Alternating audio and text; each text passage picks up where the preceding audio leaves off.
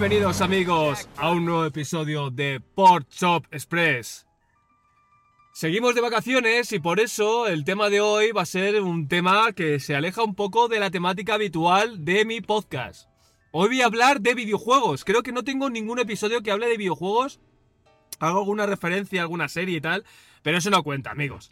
Y como estamos en vacaciones, por permitirme que hable de videojuegos. Pero bueno, voy a hablar de, de, un, de un tipo de juego muy específico, ¿vale? No es, no es una entrega concreta, eh, pero eh, va a ser una, una serie, ¿no? De, de videojuegos, de los que voy a hablar. No sé si tiene sentido lo que acabo de decir, pero bueno, ahora me vais a comprender. Hoy quería hablar de las aventuras gráficas, amigos. Las, los juegos point and click. Eh, los que no sepáis cuál es, que me extrañaría muchísimo, porque sé que hay mucha gente de mi época. Son las típicas aventuras rollo, pues, Monkey Island, eh, Day of the Tentacle, eh, no lo sé si lo he pronunciado bien, el Full Throttle, que tampoco sé si lo he pronunciado bien, y aventuras así, ¿vale? Ese, ese tipo de juegos me refiero. ¿Y por qué quería hablar de ello hoy? Pues porque, amigos, esos juegos les tengo muchísimo, muchísimo cariño. Fue lo que me hizo... Mmm, ¿Cómo lo puedo decir? Fue lo que me introdujo a, querer pertenecer, querer estar en un, en un, mundo, querer estar en una, en una historia. Era como estar leyendo un libro porque te sumergía en esa aventura, ¿vale? Por ahora yo lo que había jugado por aquel entonces, yo lo jugaba, por ejemplo, a los Super Mario, al Sonic y cosas así. Pero si os dais cuenta, eh, son videojuegos que, bueno, empiezas a un lado de la pantalla y terminas al otro lado de la pantalla. No había más profundidad que esa, ¿vale? Las historias eran sencillitas, ¿no? Era salvar a la princesa, salvar a las ardillitas y, bueno, y había un juego un poquito más complejo y tal, pero tampoco se iba mucho más allá. Hasta que descubrí, amigos, las aventuras gráficas. Claro, ¿cómo, cómo, cómo asimilas que en un juego puedes hacer más o menos lo que tú quieras. Porque eso, si os dais cuenta, es prácticamente como si fuese el primer sandbox. Es el primer juego que puedes ir por donde quieras. O sea, ya no. Ese tipo de juegos no era ir de punto A al punto B, como pasaba con Super Mario, ¿no? Que se empiezas por la izquierda y terminas a la derecha. No, no, no, no, no. O sea, tú tienes diferentes puntos y puedes ir por allí por cuando, cuando tú quieras. Y puedes ir probando diferentes objetos, a ver si funcionan. Puedes hablar con personas incluso puedes contestarle lo que tú quieras. Era como una libertad absoluta. Entonces, claro, yo cuando descubrí. La, primera aventura que yo descubrí fue Monkey Island, como muchas personas. El 1. Claro, yo cuando vi eso dije, espera, espera, espera, espera, espera, espera, espera, ¿qué quieres decir? ¿Que yo puedo hablar con esa persona? Sí, puedes elegir aquí la línea de diálogo y dependiendo de lo que digas, pues te contesta una cosa o te contesta otra. Claro, para mí eso era como, ¡buah, chaval! Pero esto es brutal, ¿no? Sí, y ahora eh, tenemos que hacer esto, pero no sé cómo hacerlo. Vamos a mirar por, a, a, este sitio de la isla. Entonces te ibas a ese sitio de la isla y había unos perritos ahí que te estaban ladrando. Y luego resulta que combinabas objetos eh, en un trozo de carne con unos pétalos y les hacías dormirte. Y entrabas dentro de la mansión y era como, ¡buah, chaval! Pero esto es la hostia. ¿Y qué cometido tiene este? Bueno, pues el cometido es que, que, tenemos que tenemos que ir a buscar el eh, tenemos que encontrar el secreto de Monkey Island. ¿Y qué es el Monkey Island? ¿Qué es Monkey Island? Pues es una isla secreta que no puede llegar todo el mundo porque tienes que llegar a través de un de un conjuro vudú y no sé qué. Y es como, ah, chaval, pero que esto tiene una historia compleja. Dentro de lo que cabe era una, una historia compleja, ¿no? ¿Y, ¿Y, qué pasa? Pues que hay una. hay un zombie, hay un fantasma, hay un fantasma, porque el uno era un fantasma. Hay un fantasma que se llama Lechak, que te persigue y que es malo. Y que, y que no quiere que tú consigas ese cometido y tal. Y era como, guau, chaval, pero es que me gusta todo. Y ya no solamente es que me gustase gráficamente, que me parecía brutal, me encantaba su estilo de dibujo. Sino que encima me gustaba la banda sonora. La banda sonora era. Guau, es que, claro, es mitiquísima ya. Me encantaba. Me encantaba el, personaje de Guybrush Threepwood. Me encantaba el personaje de Lechak. De. de. de la. de Elaine. Elaine Marley. De, todos los personajes. O sea, todos los personajes que salían en el juego. Todos me gustaban. Todos tenían algo que decir. Que decía, hostia, es que este personaje también me gusta. Estaba Otis por ahí, ¿no? Creo que era Otis. Estaba el. el pavo que, le, que, tenía, que tenía un tatuaje que hablaba, es que claro, todo era como loquísimo, porque es que encima la historia no era una historia mm, realista, era una historia que tenía muchísimas coñas, que jugaba muchísimo con la cuarta pared y, era una serie de cosas que te sorprendía porque no estabas acostumbrado a ver ese tipo de cosas, ¿no? Ya os digo que había aventuras gráficas anteriores al Monkey Island, como por ejemplo el Maniac Mansion, pero el Maniac Mansion eh, le di una oportunidad cuando, cuando descubrí Monkey Island, yo en aquella época no tenía ordenador. Entonces tenía que jugar pues en casa de, mi primo y, y, él me contaba historias, yo flipaba, yo simplemente tenía revistas de videojuegos y yo me montaba mi película. Claro, cuando al cabo de unos años conseguí al final un ordenador que ya por el Monkey Island 2, yo empecé a jugar al 1 y me encantó. Pero, pero claro, yo yo todo me lo montaba en la cabeza porque yo no tenía ese juego, ¿sabes? Yo sé, yo sé solamente que yo lo quería. Yo dibujaba a Guybrush, yo dibujaba a, a LeChuck porque era como el sitio donde yo quería estar, ¿no? Eh, un sitio de piratas, con fantasmas, aventura, eh, misterio, yo qué sé, magia, había de todo. Todas las cosas que te puede gustar de un niño, pues ahí estaba. Eh, entonces, ¿qué iba a decir? Me he perdido. Bueno, entonces, claro, pues joder, para, un niño es, es, Era la hostia encontrarse con eso. Entonces le di una oportunidad al Manía Mansion pero no, no me enganchó. No sé por qué razón no encontraba nada de eso. incluso me daba como mal rollete. La música no me gustaba, los personajes, el estilo de dibujo no me gustaba, era muy cuadraote. Eh, no, no, no acababa de engancharme. Ese, ese juego nunca me gustó. No sé por qué. Y encima, si te cogía el, el doctor, creo que era el doctor Fred, te, cogía, te metía dentro de una especie de cárcel y te tenías que coger otro personaje y era como, uff, esto es demasiado complejo para un niño, ¿sabes? Que luego a lo mejor no era no era tan complejo, pero en ese momento a mí me parecía la hostia de complejo. Y sobre todo no me gustaba nada la ambientación, me daba como mal rollo. Nada, no me gustaba. Entonces yo siempre he tirado por el Monkey Island, ¿no? Y, con el paso del tiempo, joder, ya sacaron el 2, el 2 fue una evolución eh, brutal. Eh, era como el 1, pero 10.000 veces mejor, ¿no? Que el, que el 1. Eh, gráficamente era espectacular, los dibujos todavía molaban muchísimo más, eran muchísimo más locos, la historia era todavía más loca. Gabriel Steelwood molaba muchísimo más porque ya no era un pardillo que iba con una camisa blanca, sino que ya iba vestido como un pirata, ya con barba, ya molaba, ¿no? Ya era Gabriel Steelwood un poquito más adulto, pero, pero las historias eran todavía más locas, ¿no? El personaje era, era, era todavía más, más, más loco. Las cosas que le pasaban eran todavía más locas. Luego encima ya no era una isla, porque creo que en el 1, eh, perdonadme, pero hace bastante que no juego, ¿eh? Creo que en el 1 había, como estaba Monkey Island, estaba Melee Island, y ¿qué, islas había más? Yo creo que no había ninguna isla más, había pocas más.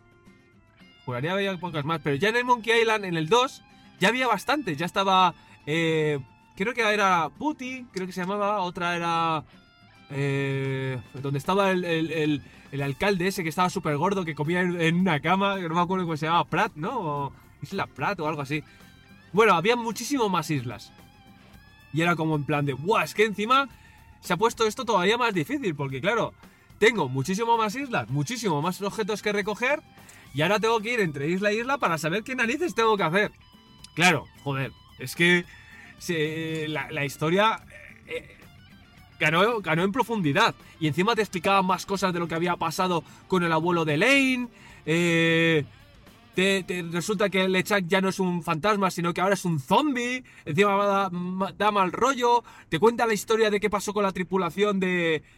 No sé si era la tripulación de Lechak, pero sé que había una trama por detrás en la que explicaba bastantes cosas turbias dentro de lo que había hecho Lechak con parte de la tripulación que sabía dónde estaba el mapa de no sé qué. Bueno, bueno, bueno la historia molaba 100.000 veces más.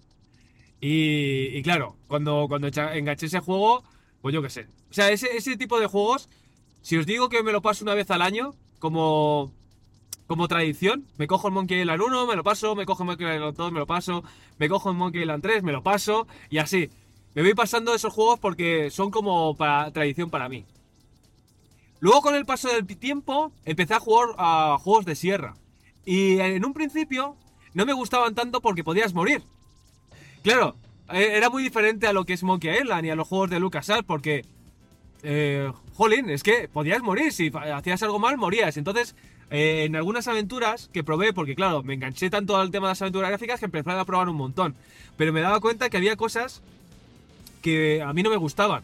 Me quedaba como en un bucle y no sabía cómo avanzar, pero literalmente no sabía cómo avanzar. Y en aquella época, amigos, no había internet. O sea, o tenías una revista que te decía dónde, cómo podías hacer una cosa, o te lo decía un amigo, o directamente te quedabas ahí para siempre y no sabías avanzar. Y más en una aventura de Luca de Sierra, que algunas eh, tenían callejones eh, cortados, ¿sabes? O sea, directamente si no hacías una cosa en un momento concreto, no podías avanzar. ¿Y, cómo sabes tú que no podías avanzar? O sea, era una puta mierda. Pero afortunadamente encontré alguna aventura gráfica que logré pasármela y me gustó un montón. Una de ellas que me gustó un montón fue el, Gabriel Knight. Era una historia muchísimo más adulta. Ya no tenía tanto humor, aunque creo recordar que sí tenía alguna pizca por ahí. Pero era una historia ya más adulta. Y oye, me gustó un montón. Me lo pasé del tirón y eh, era, era más o menos, pues, parecido, ¿no? Era el rollo de LucasArts, pero un, estilo más adulto. Luego encontré más aventuras. El, Larry nunca me gustó, los juegos del Larry nunca me gustó porque creo que gráficamente era terrible.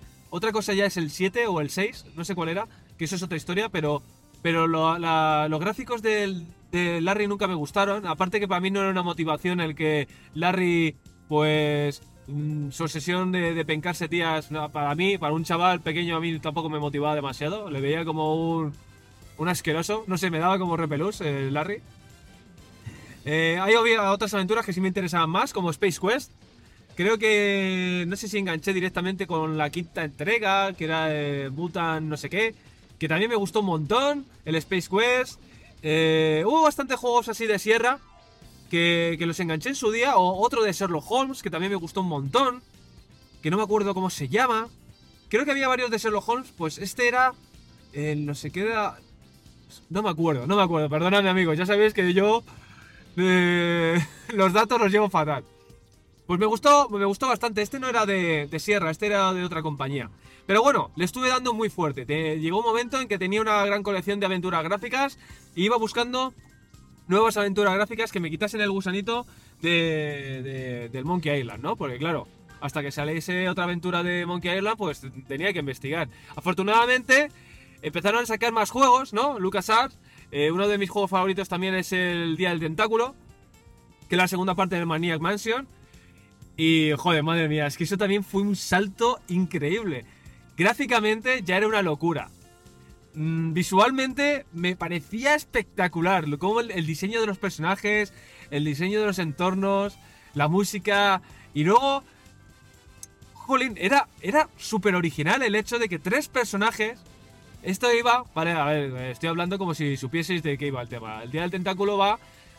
es la segunda parte de Mania Mansion. Entonces hay unos, unos tentáculos, no me preguntéis por qué, hay unos tentáculos por el mundo, ¿vale? Y uno de ellos toma de un río, toma un sorbito y entonces le salen manitas. Y con esas manitas eh, el pulpo se viene arriba y dice que va a conquistar el mundo. Pues, entonces eh, aquí entran en acción los, personajes los personajes principales que son Bernard, no me acuerdo de los otros cómo se llaman. Pero bueno, van a la mansión y resulta que el profesor que trabaja en esa mansión crea una máquina del tiempo. Como está experimentando con ella, te secuestra y entonces coge a los tres personajes y uno lo manda al pasado y otro al futuro. Y otro se queda en el presente. Entonces la aventura gráfica es... Eh, vemos los diferentes eh, puntos del tiempo en el que el tentáculo en el futuro ha conquistado el mundo.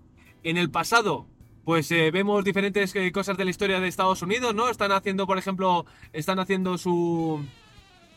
Su... Están los presidentes de Estados Unidos en esa mansión por puta casualidad, ¿sabes? y están haciendo la, la, bueno, pues sus leyes, no me acuerdo cómo se llama, perdonadme. Entonces, bueno, es, gracioso porque tienes que jugar con el presente, pasado y futuro, tienes que pasar los objetos del pasado al presente y al futuro. Entonces, es una historia muy original, muy divertida, que yo creo que puede gustar hoy en día a los niños, porque hicieron un remake encima, con mejores gráficos y tal. Yo lo voy a intentar con mi sobrino porque yo creo que le puede gustar, porque es una aventura tan loca que yo creo que le puede gustar, pero bueno, seguramente no. Aunque yo lo voy a intentar, ¿vale? Pues claro, ese, salto fue la hostia. Encontrarme con un juego así fue en plan de. No me gustaba tanto como Monkey Island a nivel historia, porque claro, me interesaba muchísimo más lo que podía pasar en una, eh, en una isla oculta del mundo de Monkey Island que en una mansión. Pero bueno, ese juego me pareció la hostia, sobre todo súper divertido, me lo he pasado ya varias veces. Eh, me, gustó un montón. Luego el mismo creador hizo al cabo de un tiempo, no sé si fue antes o fue después, hizo Full Throttle. Full Throttle es la historia de un motorista eh, que le tienden una trampa y entonces es una especie de, de, Es un thriller en realidad. En el que también hay humor, hay un poco de humor negro, pero ya no hay, no hay tanto. En esta, esta historia ya es un poquito más adulta.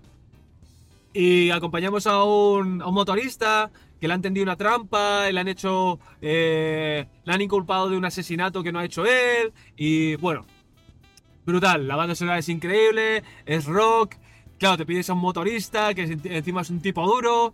Ya nos dieron unas opciones, nos cambiaron la, la dinámica de lo que eran los juegos de, de, los point and click, que normalmente solía poner a la parte de abajo, se comía un poquito de la pantalla y ponía usar objeto, ver, eh, ver eh, no, mirar, tirar, empujar, cosas así, ¿no? Entonces en Full Throttle ya hicieron una, una movida que era pinchando sobre la pantalla, te aparecía el menú. Y era como pinchando en el, en el menú, podías mirar, podías hablar, podías pegar un puñetazo, podías pegar una patada, ya mirabas objetos. O sea, quiero decir, al final eh, consiguieron que, que, que, desapareciese toda esa lista de verbos que había en la, en la pantalla. Y claro, fue una evolución brutal. Encontrarse con eso, los gráficos todavía eran muchísimo mejores. Ya había animaciones directamente hechas en 3D. Eh, metieron voces. No sé si anteriormente ya habían metido voces, pero bueno, yo creo que lo descubrí en el Full Trotter. Metieron voces, la música había mejorado muchísimo. Y bueno, cada juego de LucasArts era todavía mejor, ¿no? Eh, no, voy a, no, voy a, poder hacer una lista de cómo, de cómo fueron saliendo los juegos, porque es que no lo sé, ¿sabes? Me confundo. Luego también otro juego que salió que a mí me gustó un montón fue el Fate of Atlantis de Indiana Jones. Claro, a mí me gustaba un montón Indiana Jones. Y cuando jugué a este juego era como, wow, este, este juego podría ser perfectamente una película porque la historia es muy molona, la historia es muy interesante. Y, para todos aquellos que no hayan jugado, yo creo que el Fate of Atlantis es, es anterior al Full Trotter. Creo, ¿eh? Pero no estoy seguro. Pero claro, yo, yo os estoy hablando de cuando los fui descubriendo yo. ¿Sabes? Es que era, era, difícil conseguir juegos en aquella época. No es como ahora que tienes Steam y tal. Lo, tendría que tener, lo tenía que tener un amigo y te lo tenía que copiar a unos disquetes o a un CD en el caso de Full Trotter, porque creo que era por medio de CD. Y en unos cuantos disquetes, ¿sabes? Y era complicado conseguir ese tipo de juegos. Entonces el Fate of Atlantis, joder, macho, fue, me gustó un montón. Porque claro, era una historia que se podía hacer perfectamente en película. Eh, la hostia. Luego otro juego que me ha gustado muchísimo, que es un poquito más corto. Lo jugué una vez y tengo un recuerdo muy bueno, que fue... Creo que se llamaba The Tig. Tig, creo que se llamaba. Que era una historia que había hecho Steven Spielberg y había hecho una aventura gráfica de unos astronautas que acaban en un planeta. Era una historia más cortita, me acuerdo que no era muy larga, pero también me gustó un montón, gráficamente estaba chulísima. Bueno, es que LucasArts siempre ha sacado videojuegos. Buenos, quiero decir. Y, y con el paso del tiempo se fue acercando lo que es para mí mm, una de mis aventuras gráficas favoritas. Y sé que aquí va a haber debate, porque hay mucha gente que no lo considera así. Sé que hay mucha gente que, que lo ve como, como un juego incompleto. Y en cierto modo es verdad, está incompleto. Pero para mí Monkey Island 3 es de mis juegos favoritos. Es que me encanta el Monkey Island 3. Me lo he pasado, chavales, no sé cuántas veces. O sea, para mí es eh, un momento, es como paz mental para mí ponerme la introducción del Monkey Island 3 y disfrutar simplemente de su música. Porque la música de Monkey Island 3 para mí todavía está imbatible dentro de una aventura gráfica. Es imbatible. Imbatible.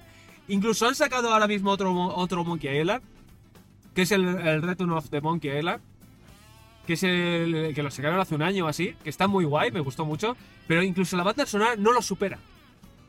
Y pero ya no solamente la banda sonora, así que la historia me encantó, me, encantó. Y más la que la historia fue gráficamente, porque era estar en, eh, en un mundo de dibujos animados. Es que la ambientación, los colores, los colores de este juego, la paleta de colores me parece una brutalidad. Me encanta, tío. Me encanta el jugar al Monkey Island 3. Ver que todo tiene un, un, un, color que para vosotros a lo mejor parece una gilipollez, pero para mí, el que tenga una gama de colores perfecta, a mí me, me llena, me llena. Y ya eh, si lo juntamos con el diseño de personajes, que creo que es perfecto, el doblaje, que es increíble, si a todo eso le juntamos una historia que está bastante chula, que es que Guybrush Threepwood le pone un anillo maldito a su novia y la ha convertido en una estatua de oro, pues ¿qué más? ¿Qué más?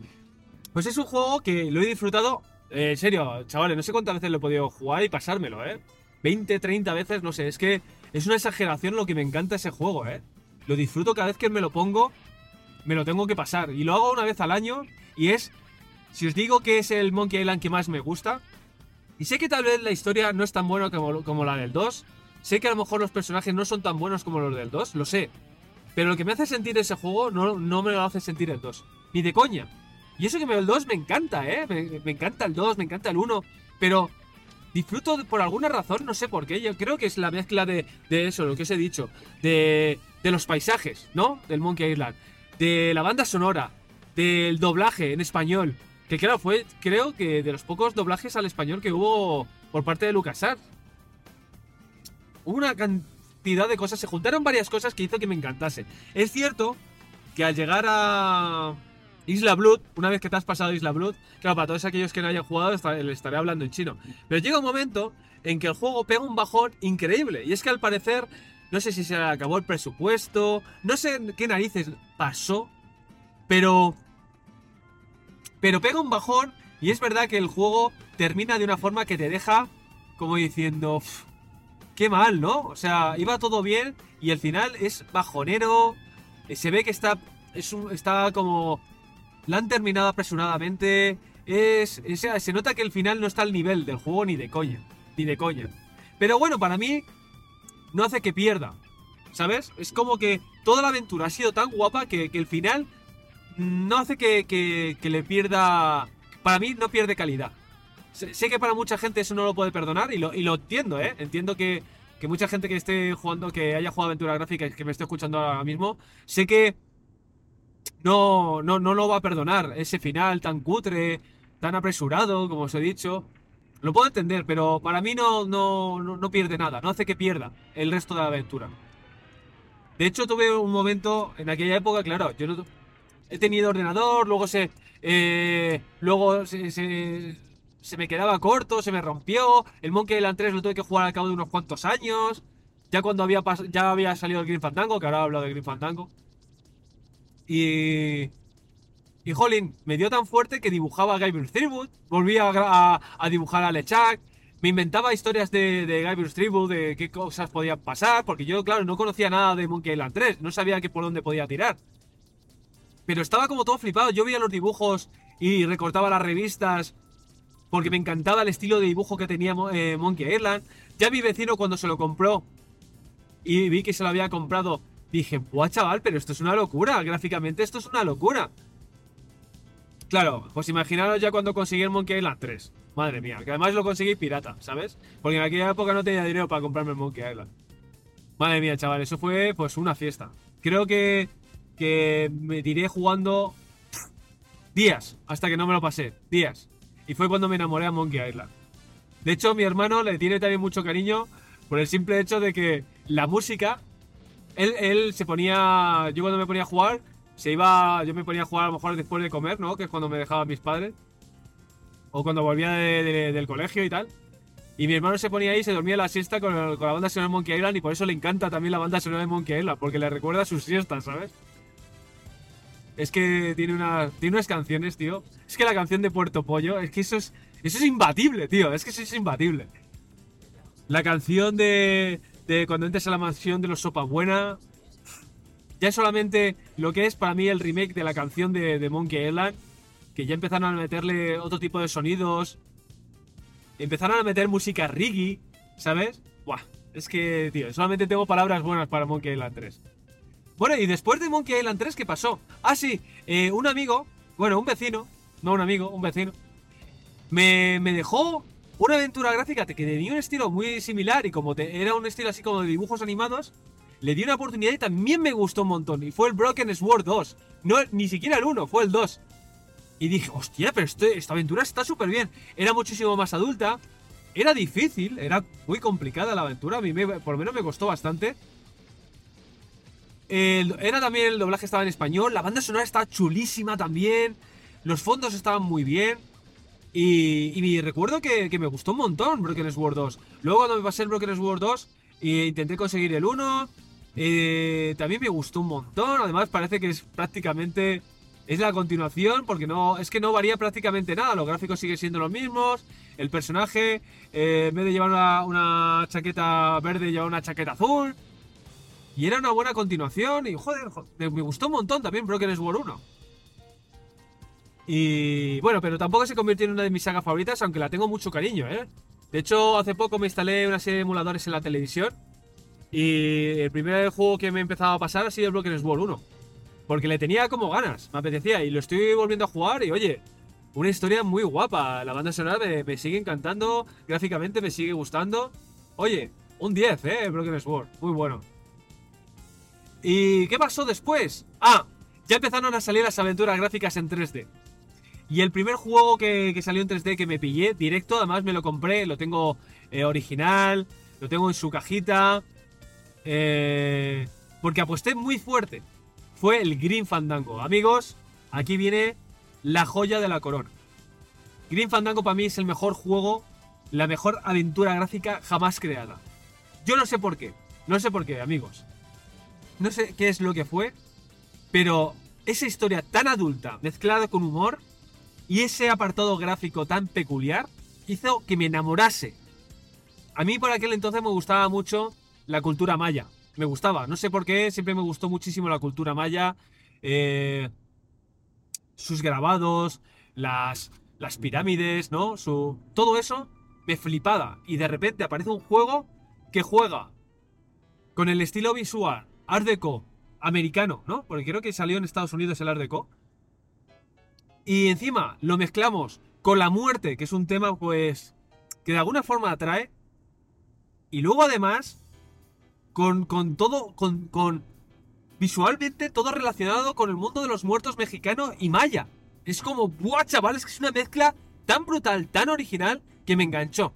Me enganchó, 100%. Una historia de un, de un agente de viajes que en la cultura...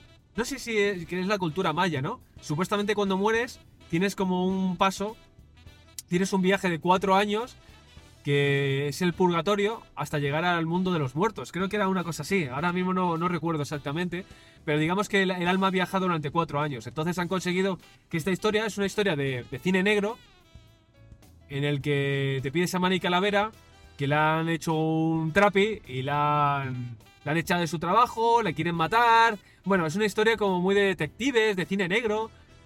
Y eh, no sé, tíos. Es que enganché con esa, con esa, con esa historia muy fuerte. Una de, uno de sus puntos fuertes, ya no es solamente gráficamente, que creo que me- a mí me, eh, particularmente me gusta mucho, esa mezcla de Art Deco con estilo maya, me encanta. Pero otra de las cosas, otro de sus puntos fuertes para mí es su banda sonora, que es una locura. Es como mezcla el jazz, ¿no? Música así americana. eh, no, sé, Dios, es que es sentirme en una película de cine negro, ¿sabes? Sobre todo cómo mezcla el jazz. Creo que lo, mezcla muy bien y no sé si tiene algún otro estilo, o el blues y cosas así. Con, eh, con canciones muy pegadizas, muy bien metidas en cada parte de la aventura, que hizo que me enganchase 100%. Eh, como podéis ver, hay una cosa que a mí me, influye mucho para mí en una aventura gráfica y es que tenga una buena banda sonora. Si un juego no tiene buena banda sonora, normalmente eh, no es que no me deje de gustar, pero para mí pierde puntos. Y Monkey Island 3 y Green Fandango creo que, que una de las cosas más buenas que tiene es la precisamente la banda sonora. Ah, por cierto, y otra cosa que no se suele decir en gente que le gustan las aventuras gráficas, para mí es ultra importante.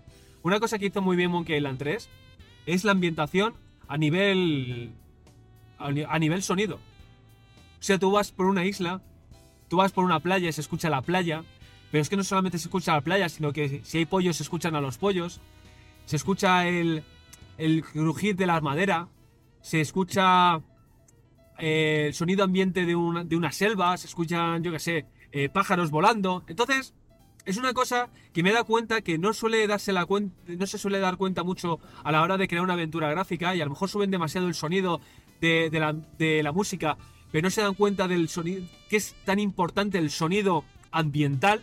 Es súper importante el sonido ambiental. Y creo que Monkey Island 3 y Grim Fandango lo hicieron muy bien. Porque al final para que una aventura sea inmersiva, eh, tienes que conseguir que todo, todo te, te- te- te- lleve a, a ese sitio concreto, ¿no? Monkey Island 3 te lleva a un barco, ¿no? Un barco en el que escuchas el agua, el que escuchas la madera crujir, el que escuchas el, un, un sonido de algo astillándose. No sé, todo ese tipo de cosas a mí hace que, que me meta dentro de esa aventura. Y ya os digo que Monkey Island 3, darle una oportunidad porque os, dais- os vais a dar cuenta que Monkey Island 3 tiene todo eso. Entras en un restaurante y se escuchan eh, platos, se escuchan eh, tenedores, se escucha una radio de fondo, ¿no? Que es, por ejemplo, el restaurante de- del señor este que, que sirve pollo. Eh, se escucha una, una cantidad de, de sonidos que hace que, que sientas que realmente estás ahí. Y eso, desde aquí, si hay alguien que hace aventuras gráficas, que no creo que me escuche, pero, pero métele, al igual que te vas a currar los gráficos, al igual que te vas a, currar el diálogo, el sonido, la ambientación, hace muchísimo. Hace mucho. Hace que una historia mm, consiga realismo de alguna forma. Y no se sienta como un videojuego nada más. ¿Sabes? Porque hay muchas aventuras que ponen el sonido de- del juego muy alto y a lo mejor ponen tres o cuatro sonidos concretos, pero pero sabes que estás sigues estando en un videojuego. Yo lo que lo que veía en eh, Monkey Island 3 es que estoy en una película, no estoy en un videojuego, estoy en una película interactiva y creo que es lo que hicieron muy bien. Bueno, volviendo a Green Fandango. Eh, bueno, amigos, la historia es súper adulta. Tiene una historia bastante compleja y es muy original. Y yo, todos aquellos que les gustan las historias, que, quieren disfrutar de algo diferente, yo les recomendaría Green Fandango porque también tuvo un remaster. Hicieron que mejoraron los gráficos, lo actualizaron y creo que está en Steam, creo que está en PlayStation 4, eh, o sea, lo podéis jugar. Yo recomendaría a todos aquellos que están aquí que si queréis eh, disfrutar de una buena historia, eh, que le deis una oportunidad a Green Fandango. Ahora también os digo, es una aventura que es difícil. Tiene algunos puzzles que ha sido de los más complicados a los que he jugado yo, ¿vale? Habrá gente que diga, pues a mí me pareció fácil. Bueno, pues enhorabuena, tío. Tu IQ está, es superior al mío. Pero a mí hubo algunas partes, eh, sobre todo una parte concreta eh, con una carrera de gatos. No voy a decir más, para todos aquellos que ya habéis jugado, sabéis que, a lo que me estoy refiriendo, pero hay una parte muy concreta que es bastante difícil sacar una cosa de ahí. A mí me costó mogollón y creo que lo miré ya en una guía. Porque para mí fue. Fue jodidísimo. Juntar todas las piezas para, para sacar ese puzzle concreto. Pero bueno, yo lo recomiendo desde aquí, ¿vale? Green Fandango, mi aventura gráfica favorita. Monkey Island 3, mi segunda aventura eh, favorita. Vale, a partir de ahí, eh, claro, con, me quedé con tantas ganas de jugar a una aventura tan. que me gustase tanto como Green Fandango, que encontré otras aventuras en 3D, pero no, no lo conseguí, no lo conseguí. Una aventura gráfica que a mí me gustó un montón, no me la llegué a pasar, porque, joder, era, era jodida, ¿eh? Era muy jodida, pero me gustó un montón, fue el Gabriel Knight 3, que ya me metieron cosas en 3D. Pero era un 3D raro. Si el Green Fandango lo, manejaba, lo podías manejar con un joystick, y lo que se llamaba, se lo llamaban eh, estilo tanque, ¿no? Porque eh, el personaje estaba desde una vista eh, pues como los Resident Evil más o menos, ¿no? Que la pantalla era renderizada. ¿Cómo se llama ese tipo de, de vista? ¿Isométrica? Algo así. eh. Bueno, lo manejabas y entonces tú podías ir para adelante, para atrás, pero el personaje no se daba la vuelta, sino que daba marcha atrás. Entonces era gracioso, por eso lo llaman estilo tanque. En el. En el. En el Gabriel Knight no. En el Gabriel Knight seguías manejándolo con el ratón, pero podías manejar la cámara entera. Era raro, pero a la vez era chulo. Una vez que le pillabas el truco, era curioso. Y la verdad es que me gustó bastante. La ambientación, bastante chula. Muy, muy bien la ambientación del Gabriel Knight 3. Y la banda sonora me gustó muchísimo también. Esta historia ya sí que ya no tiene nada de humor. Ya es una historia ultra, ultra, ultra seria. Y encima tocó un tema que a mí con el cabo de los años, cuando salió el código da Vinci, dije, un momento, un momento. Yo esto ya lo he vivido. Y cuando me enteré de que iba el código da Vinci, eh, me leí el libro y dije, coño, pero si todo esto ya salía en Gabriel Knight 3, Gabriel Knight 3 hace muchísimos años, porque habla de... Bueno, los que no voy a hacer spoiler, pero hablan de... de no, no llega a ser spoiler, aunque bueno, sí es spoiler, ¿qué cojones? Habla un poco sobre María Magdalena y de lo que pasa en el en el código da Vinci. De otra forma, ¿vale? Porque aquí hay vampiros y movidas así. Pero toca unos temas que lo mezcla con cosas reales porque eh, todo se desarrolla en un pueblo de Francia que se llama... Eh, no sé qué, Chateau. La vi Chateau, no sé qué Chateau. Que es una historia real sobre un cura que hizo una iglesia súper rara y dice que estaba relacionada con, con la orden de, de, los templarios. Bueno, bueno, un berenjenal, pero me acuerdo que me gustó muchísimo la historia. Aún así, no superó ni de lejos a Green Fandango. ¿Vale? Es que Green Fandango es, es Dios y creo que está imbatible todavía. Ha habido aventuras gráficas que he jugado y me han gustado muchísimo, pero ni de coña ha superado a Green Fandango, ¿vale? Me quedé ya con esa espinita para siempre. Nunca sé yo, nunca llegó a superar esa, esa aventura gráfica. Me da un poquito de pena, pero bueno, también las aventuras gráficas fueron perdiendo un poco con el paso del tiempo. Luego también sacaron el Monkey Island 4, y uff, qué bajón, amigos. Resulta que te llegan y dicen, vamos a hacer Monkey Island 4. Y va a ser de, del estilo de, de, Green Fandango. Y dices tú, hostia, es que esto no puede salir mal, ¿no? Porque si Green Fandango es la hostia, Monkey Island 3 fue la hostia, pues esto tiene que ser la hostia. Madre mía, yo no sé qué pasó ahí. Una bajada de calidad, o sea, desde luego no llegaba ni de coña la calidad de Green Fandango y eso que supuestamente tenía mejores gráficos. Ni de coña. La banda sonora me pareció peor. Eh, me pareció un juego estático. Me pareció una historia mala. El personaje de Gabriel Thirwood lo convirtieron en un personaje estúpido. O sea, hicieron una cantidad de cosas que dije, pero qué mierda es esta. Me pasé el juego, ¿vale? Porque no voy a negar que disfruté en algún momento con alguna cosilla. Pero, madre mía, qué malo.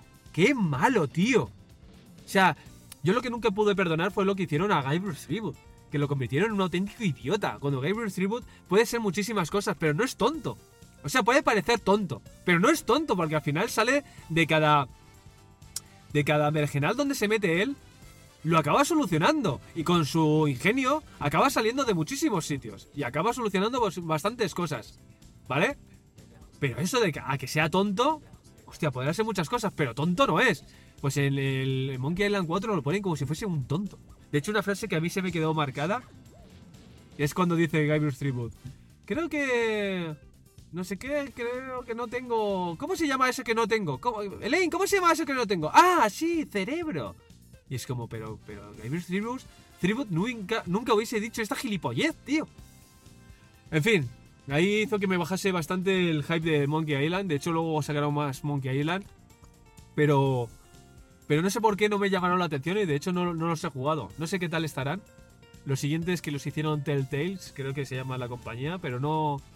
No sé, me, cambiaron el, aspecto gráfico. Es que no perdono el que me hayan cambiado todo el diseño de Monkey Island 3. Para mí Monkey Island 3 era perfecto, en muchísimos sentidos. Creo que si hubiese seguido haciendo juegos con esa con ese estéticamente igual, a mí me, hubiese gustado un montón. Luego con el paso del tiempo salió hace, hace un año, hace dos años, salió el The Return of the Monkey Island y visualmente me gusta bastante, pero creo que no supera ni de coña a lo que fue el Monkey Island 3. Y luego ya la banda sonora tampoco la supera, y eso que están los mismos compositores. Aquí volvió Ron Gilbert a hacerse cargo del proyecto. Y el otro que tampoco, no me acuerdo cómo se llama, perdonadme, el que hizo el juego junto a Ron Gilbert. Y aunque el juego me gustó bastante, ¿vale? Creo que está muy bien. Eh, no me llegó a gustar tanto como Monkey Island 3. Además juega con una nostalgia, te deja con un sabor agridulce el final. Está muy bien, lo he disfrutado mucho, pero... Pero, uff. No, no, no, para mí no supera el Monkey Island 3. Lo siento, sé que mucha gente me va a llegar y dice, joder, ¿pero qué dices? Y digo, lo siento, amigos. Es que Monkey Island 3, para mí, llega a un tope. A un tope. Si hubiesen cogido y hubiesen hecho que Monkey Island, el Return of the Monkey Island, tuviese ese apartado visual que tuvo el Monkey Island 3, si hubiesen tenido esa minucia, bueno, no sé si se dice minucia, si hubiesen tenido ese esa obsesión por el detalle de convertir esa aventura en una película con los sonidos y con la banda sonora, hubiese, eh, hubiese mejorado. Y luego, sobre todo, la historia del Return of the Monkey Island, aunque tiene partes muy guays, creo que el pozo final, el final, no voy a hacer spoiler, pero a mí me dejó, me dejó con, con una sensación agridulce que, que no me gusta. Es como lo de Indiana Jones 5. No, no me gusta. O sea, no, no quiero volver a ese Monkey Island, ¿sabes? Es, es, es innecesario, no necesito que me llegue el creador del juego y me diga, no, es que he evolucionado y yo como he evolucionado te voy a decir cómo tiene que evolucionar. Ya, tío, pues no me gusta cómo, cómo he evolucionado, ¿sabes? No me gusta que me estén diciendo que, que todo esto ha cambiado y que es viejo. Es que yo si vuelvo a, ese- a esos sitios, que me parecen absurdez, porque si vas a hacer un, un... vas a volver a una saga, qué mejor que volver a una época de oro, ¿no? No decirme que ya todo eso ha cambiado y que ya es viejo. Es que para eso no vuelvo, para eso me voy a una aventura gráfica que me cuente algo diferente. No vuelvo a allí para que me digas que todo esto está viejo. Hombre, pues amigo, pues no. Pues no creo que tenga ningún tipo de sentido. Pero bueno, yo qué sé. Lo respeto. Porque supuestamente también continúa la historia del 2. ¿Vale? Sin, sin desmerecer las otras aventuras de Gabriel Tribute. Pero para mí es una continuación un poco. un poco me. Eh, referente a la continuación de, de lo que es el Monkey Island 2, ¿eh? O sea, referente a, coger esa continuación, ¿vale? Lo que es la historia del de Return of the Monkey Island me gusta. O sea, está bien, pero bueno, en fin. Y poco más, amigos. eh, es que ya estoy llegando a mi. Joder, me da para mucho. Podría hacer una segunda parte, en realidad, pero no, no creo que la haga. He jugado otras aventuras gráficas. Hay juegos españoles que me han gustado mucho. El Runaway me gustó bastante. El, el Hollywood Monster lo jugué, pero el doblaje no me gustaba nada. Eh, un juego que he jugado hace poco que me gusta mucho, está, está muy bien, es una... ¿Cómo se llama, amigos? Ah, no me acuerdo ahora, pero me gustó un montón. Pero bueno, amigos, eh, a todo esto. Es que hace poco también, bueno, hace poco, ya llevo una, una temporada, que me metí en un, en un Telegram. Y os lo recomiendo desde aquí, ¿vale? Para todos aquellos que os gustan las aventuras gráficas, es una... Es un, es un Telegram que se llama... eh, eh, espera, lo voy a buscar porque ahora mismo no, no tengo el nombre. Eh, para todos aquellos que les gusten las aventuras gráficas, os aconsejo que os metáis aquí porque, porque es un grupo de personas, de 192 personas que hablan sobre aventuras gráficas y yo creo que está, está muy bien para todos aquellos que les guste. Se llama Salón de Aventuras Gráficas, ¿vale? Y, bueno, y hay bastante gente hablando sobre las aventuras gráficas y hay bastante buen rollo. Y luego, luego aparte tienen como una especie de club en el que todos los meses va, eh, vamos jugando a una aventura gráfica. ¿Vale? Alguien propone una aventura gráfica y el resto pues la va jugando y luego va comentando la aventura gráfica. Esa, ese club se llama el Club de la Aventura, pero creo que te tienen que invitar desde el Salón de Aventura Gráfica. Creo recordar o algo así, ¿vale? Entonces, bueno, eh, buscar en Telegram, creo que lo podéis buscar, se llama Salón de Aventuras Gráficas y bueno, mm, disfrutadlo como lo disfruto yo y poco más, amigos. Joder, me, daría para más, ¿eh? Pero es que... Es que ya, ya he llegado aquí a mi trabajo, encima estoy llegando tarde, así que ya lo tengo que dejar. Así que nada, amigos, seguidme en Instagram, JViolent, seguidme en TikTok, JViolent, y todos los viernes en Twitch, ¿vale? Venga, tengo prisa, lo siento, gente. ¡Hasta luego!